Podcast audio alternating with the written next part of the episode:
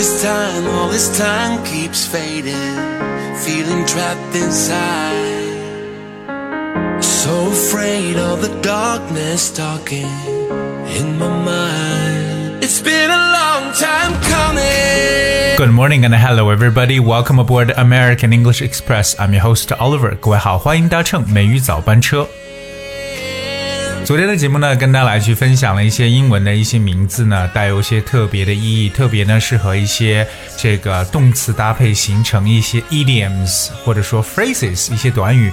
那么今天呢，我们跟大家继续来去再送上一波在英文当中有特殊意义的一些人的名字。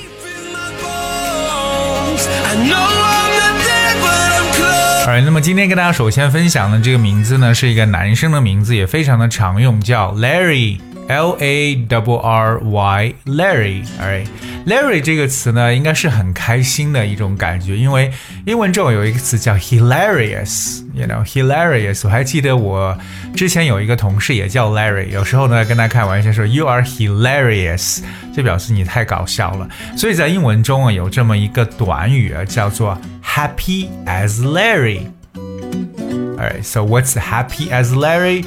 Well, when you are as happy as Larry, you're very happy indeed. 说实话呢，happy as Larry 就是欣喜若狂、非常开心的一层意思。所以呢，感觉呢，这个 Larry 这个名字在英文的文化中呢，就让人一种有一种特别喜庆的一种感觉。 比如说呢，孩子们呢，这个快乐的在这个海边呢玩了一整天。Alright, the children were as happy as Larry playing on the beach all day. The children were as happy as Larry playing on the beach all day.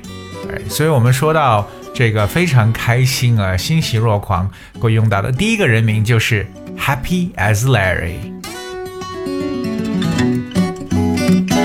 Alright, coming up, the next one is called Hobson. Hobson, H O B S O N, Hobson.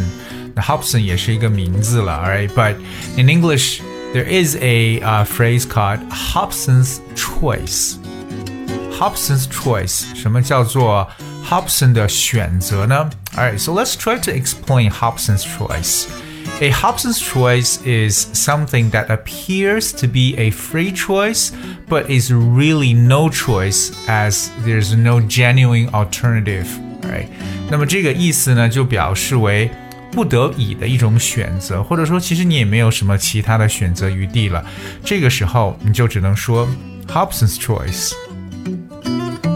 Alright, so one more time, Hobson's choice basically is a situation in which someone has no choice because if they do not accept what is offered, they will get nothing. Alright，就是我们有些时候呢没有太多的选择。我觉得生活当中，对不对？比如说工作呀、学习呀，有些时候你真的是，you know，it's just the Hobson's choice. You have no other alternative，没有其他的选择余地。所以遇到这种局面的时候， 大家就可以讲了。我之所以选这个，就是因为 it's Hobson's choice。而下面这个呢，应该是很多人都听过的，而也非常的容易。那我们用到的人呢是 Jack，Alright，J A C K。首先，Jack 在英文中有很多的意思，Right？我们常说 Jack 还可以表示这个千斤顶，Jack，Alright，啊，or but here today we're gonna talk one thing is called jack of all trades. OK，这是一个特别常用的一个短语，jack of all trades. Trades that's T R A D E S，就是一种交易，所有交易都能做的 jack. So jack of all trades. But what is jack of all trades? Okay, so if you describe someone as a jack of all trades, you mean that he or she is someone that can do many different jobs. Okay, well, they may not be the expert in one specific area or field, however, they're able to do a lot of things. 那这个人呢，就是我们在中文中常说的万金油或者万事通。他们可能就是对什么事儿呢都了解一点皮毛，但是对没有任何一个东西可以说是达到一种精通的状态。这个时候呢，我们用到的一种说法就叫做 Jack of all trades。 各位注意，就是在写的时候啊，在这几个单词当中加上连字符就行了。Okay, the next name I'm gonna introduce is called Johnny. Johnny, J O H N N Y, Johnny. 哎，Johnny 好像也是很生活化，感觉像邻居男孩的一个名字。But in English, there is one idiom called Johnny on the spot. Johnny on the spot. So let's talk about this phrase on the spot. S P O T spot. 我们都知道 spot 表示点，对不对？一个地点，或者说表示看见做动词。那么 on the spot 本身这个短语就表示在现场的意思。So if someone is on the spot, that means someone is on site，而在现场或者当场。But what's Johnny on the spot？在现场的 Johnny 到底代表什么呢 ？Okay, so if we describe someone as Johnny on the spot, it means a person who's always available, ready, willing, and able to do what needs to be done. 那这种人呢，就是我们常说的随叫随到的人。你你只要想需要他，他随时就能出现在你身边。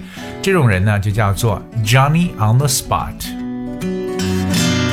For example. My assistant is a real Johnny on the spot. He's always there when I need his help in the lab. 那我的助手呢，真是一个随叫随到的人呢。当我在实验室里需要帮忙的时候，他总是会出现在我身边。So if you talk about someone is a real Johnny on the spot，就表示一个随叫随到的人，就感觉这种人好像他们随时都有空，能出现在你的身边。 Okay, alright. So the next one I'm gonna introduce called Midas Touch. 哦，这个也是一个来自于这个一个神话故事啊，Midas Touch, M-I-D-A-S, Midas, Midas Touch, 触碰 touch. Alright. So if someone has the Midas touch, they make a lot of money out of any scheme they try. So Midas touch 就是我们所说这种点石成金的本领，他们只要触碰任何东西，都可以去赚到钱。那这种人呢，叫做 Well，you know they have the Midas touch，真的超有赚钱能力的人。So of course Midas touch refers to the ability to make a financial success of everything they do. So this comes from the Greek myth in which King Midas was given the power to turn everything he touches into gold. 这是来自于希腊神话，那当中有个叫 Midas 的这么一个国王呢，他就具有点石成金的能力。在我们的现实生活当中，把它理解为一个赚钱的本领 Midas touch。下面跟大家分享的这个，大家也听过，叫潘多拉的宝盒 （Pandora's Box）。 What is Pandora's box? 首先，潘多拉这个 Pandora，that's P A N D O R A, Pandora's box. Well, if you open the Pandora's box, something you do causes all sorts of trouble that you hadn't anticipated，就表示一个邪恶之源。你只要打开潘多拉的宝盒，一切能够造成灾难、 困境的东西呢，都会出现，所以被称为一个，you know like the root of evil，邪恶之源的一层意思，我们叫 Pandora's box。接下来和大家分享一个人呢，叫 Tom。Alright，说到 Tom，大家想到什么？那个猫捉老鼠里边那个猫 Tom the cat。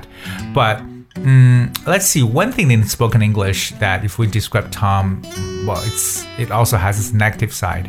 For instance, 批评 Tom，这、okay, 这个短语，peeping Tom，P E E P I N G，批评 Tom 不是批评 Tom，不要去批评他，OK？因为英文中这个词 peep，P E E P 本身呢有偷窥、偷看的意思。peep at someone, for example. So, a peeping Tom is someone who tries to look through other people's windows without being seen in order to spy on people in their homes. 哦，原来 peeping tom 表示呢，可能说隔着窗户呢去偷看别人家里边的这样的一种人。当然，在我们的现实生活当中呢，我们也常常把这个 peeping tom 理解为那种偷窥者，特别呢喜欢偷看别人的人，叫做 peeping tom。 最后呢，相信大家有听过美国的一个说法，United States。我们把美国呢称为 Uncle Sam，山姆大叔。All right, so Uncle Sam is a way of referring to United States America or the U.S. government，而这是可以指美国和美国政府。那通常山姆大叔的这么一种形象呢，就被塑造为留着白须啊、戴着大礼帽的高个子男人。而所以我们有时候说到美国政府呢，就会用这个 Uncle Sam 来去代替。那当然也是 U.S. 这两个单词的手写第一个字母是一样的。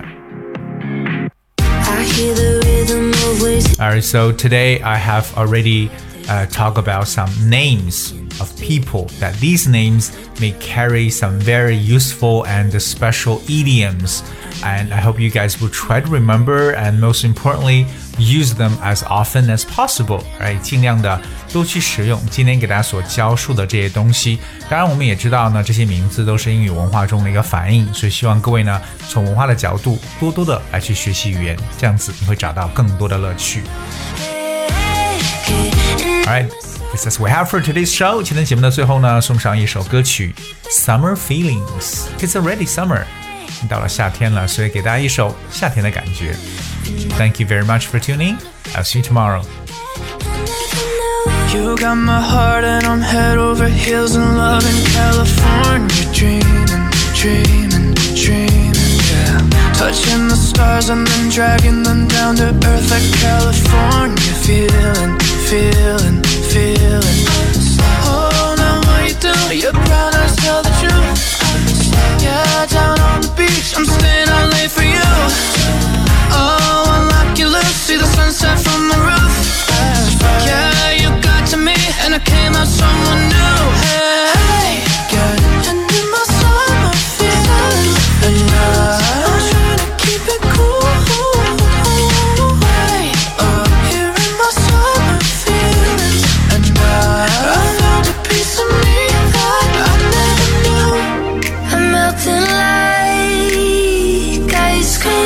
The stress is gone.